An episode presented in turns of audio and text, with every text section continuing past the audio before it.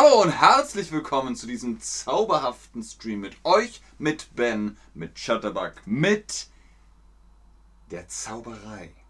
Heute geht es um Willenskraft, um Mana, um das Magische in der Welt. Die Zauberei aus Mythologie, aus Legenden, aus Sagen, aus Wirklichkeit. Das erfahrt ihr heute, denn die Frage ist, ist der Zauber gleich der Zauber?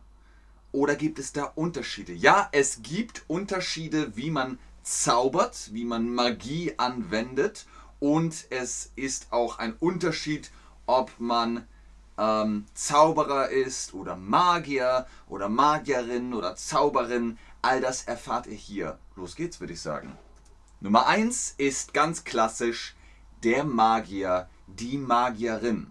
Diese Person wird häufig auch als Zauberer bezeichnet, ist aber eigentlich Magierin oder Magier. Magier kennen ihre Magie durch intensives und langwieriges Studium. Das heißt, Magier und Magierinnen, die studieren so, wie man eben in der Universität studiert. Ihr seht hier ein GIF aus Harry Potter. Was macht man in Hogwarts?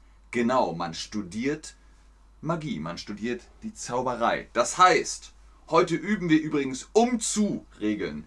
Ich muss studieren, um zaubern zu können. Ich muss studieren, damit zaubern zu können. Wie heißt es richtig? Seid gegrüßt, lieber Chat. Schön, dass ihr da seid. Schön, dass ihr online seid. Genau. Ich muss studieren, um zaubern zu können. Sehr gut. Ein Magier, eine Magierin ist ein Magier, eine Magierin, weil er sie in Bibliotheken Bücher durchgelesen hat und so studiert, wie man zum Beispiel studiert, ein Arzt, eine Ärztin zu werden. Das heißt also, ihr geht nach Hogwarts, ihr geht nach Banart, ihr geht nach Arethusa. Ihr lernt, ihr studiert, ihr forscht, ihr versucht, Leviosa und versucht es dann besser zu machen. Besser, besser, besser und dann könnt ihr zaubern. Hex, Hex. Apropos Hex, Hex. Der Hexenmeister. Der Hexenmeister ist eine Person, die magische Macht erlangt, indem sie mit einem Wesen magischer Kraft kommuniziert. Das kann eine alte Gottheit sein, äh, eine wechselhafte Fee, ein Engelwesen, eine elementare Kraft, eine alte, untote Kreatur und so weiter und so fort. Hier im Bild oder im GIF seht ihr Ganondorf, den Hexenmeister aus The Legend of Zelda. Also, was muss ein Hexenmeister machen? Ich muss mit einem Wesen kommunizieren, damit Kraft zu haben, um Kraft zu haben.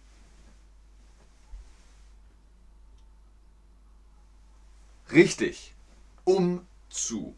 Ich muss mit einem Wesen kommunizieren, um Kraft zu haben. Dann bin ich ein Hexenmeister. Man verhandelt mit dieser magischen Kraft, man unterschreibt, unterschreibt den Vertrag und bekommt Magie. Ich muss die Regeln befolgen, um die Kräfte zu behalten und das bedeutet manchmal hier und da kleine Aufgaben zu erledigen. Ne? Also, die Kraft ist der Boss und der Boss oder die Boss sagt manchmal, tu dies, tu jenes. Und dann ist man halt gezwungen, es zu tun. Hier im GIF ist das der Hexenmeister von Angmar aus The Lord of the Rings. Also auch ein Hexenmeister, der natürlich einen Herrn und Meister hat, nämlich Sauron. Und der wiederum hat einen Herrn und Meister, das ist Melkor. Kommen wir zu Hexen. Hexe ist in der Umgangssprache eigentlich nur ein weiblicher Hexenmeister. Manchmal ist sie jedoch eine Person, die ihre Magie durch die Kommunikation mit Geistern erlangt hat. Die Kommunikation ist also wieder wichtig. Die Hexe kann also mit Geistern kommunizieren. Mit was? Was ist das? Ah, Kraft, ja! und kann dann hexen. Kennt ihr zum Beispiel die Baba Yaga? Eine sehr populäre slawische Hexe. Ihre Magie liegt eher in den Ritualen die sie durchführt, die sie zu durchführen?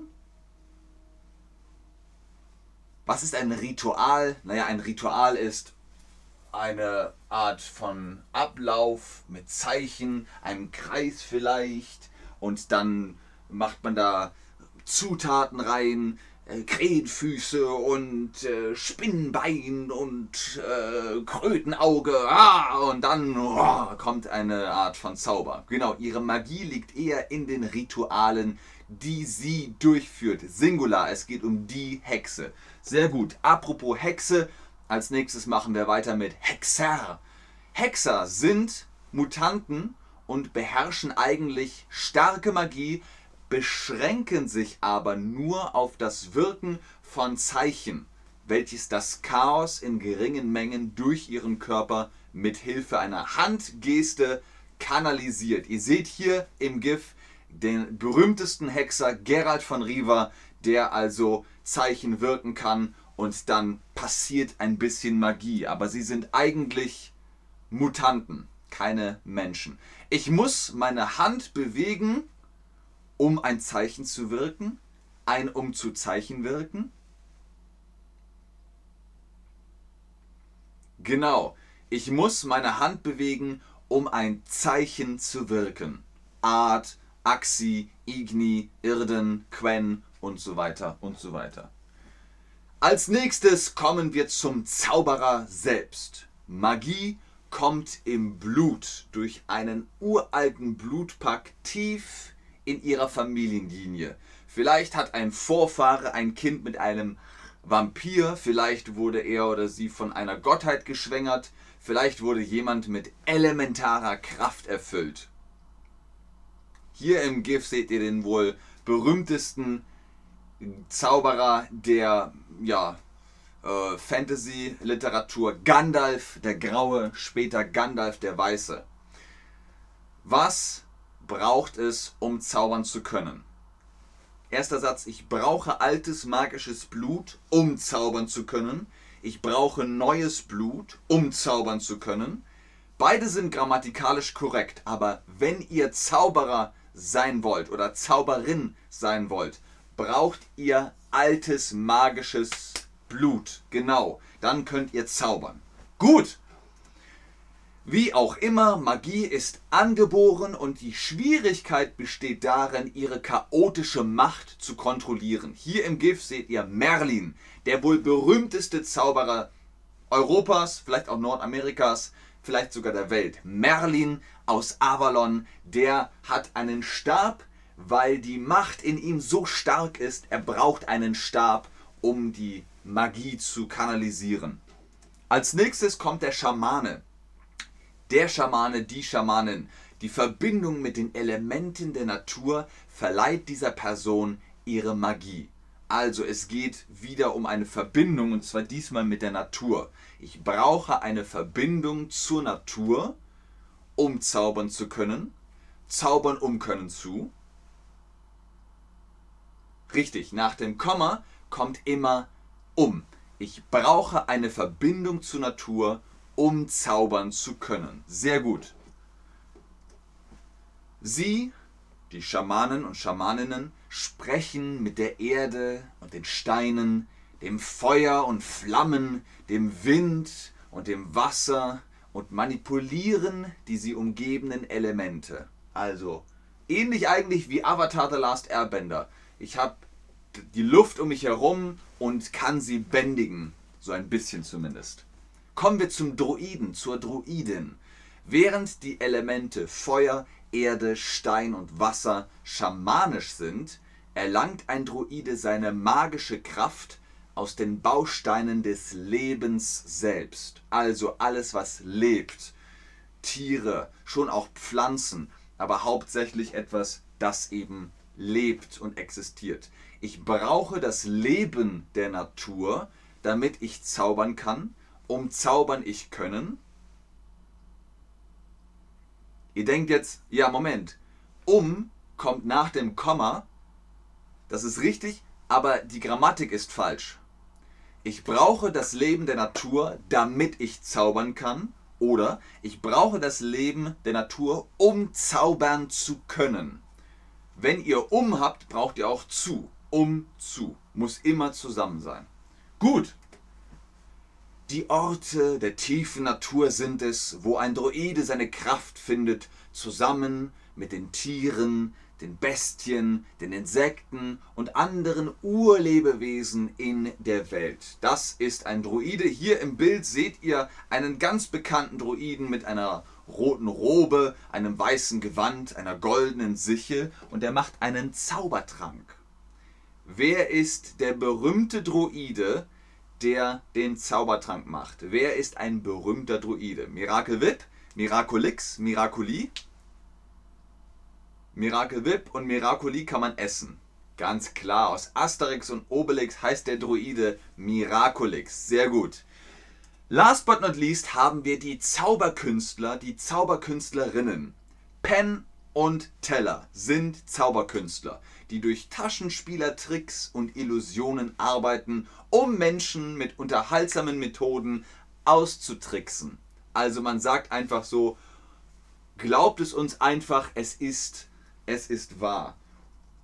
Sieht man das? Man sieht es nicht so gut, ne? Äh, oh,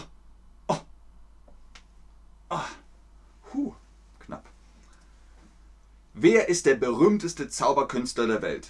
Fünf habe ich euch mitgebracht. Fünf Gruppen, als Siegfried und Roy zählen zusammen. Aber einer ist der absolut populärste und ihr werdet sehen, Houdini ist nicht dabei.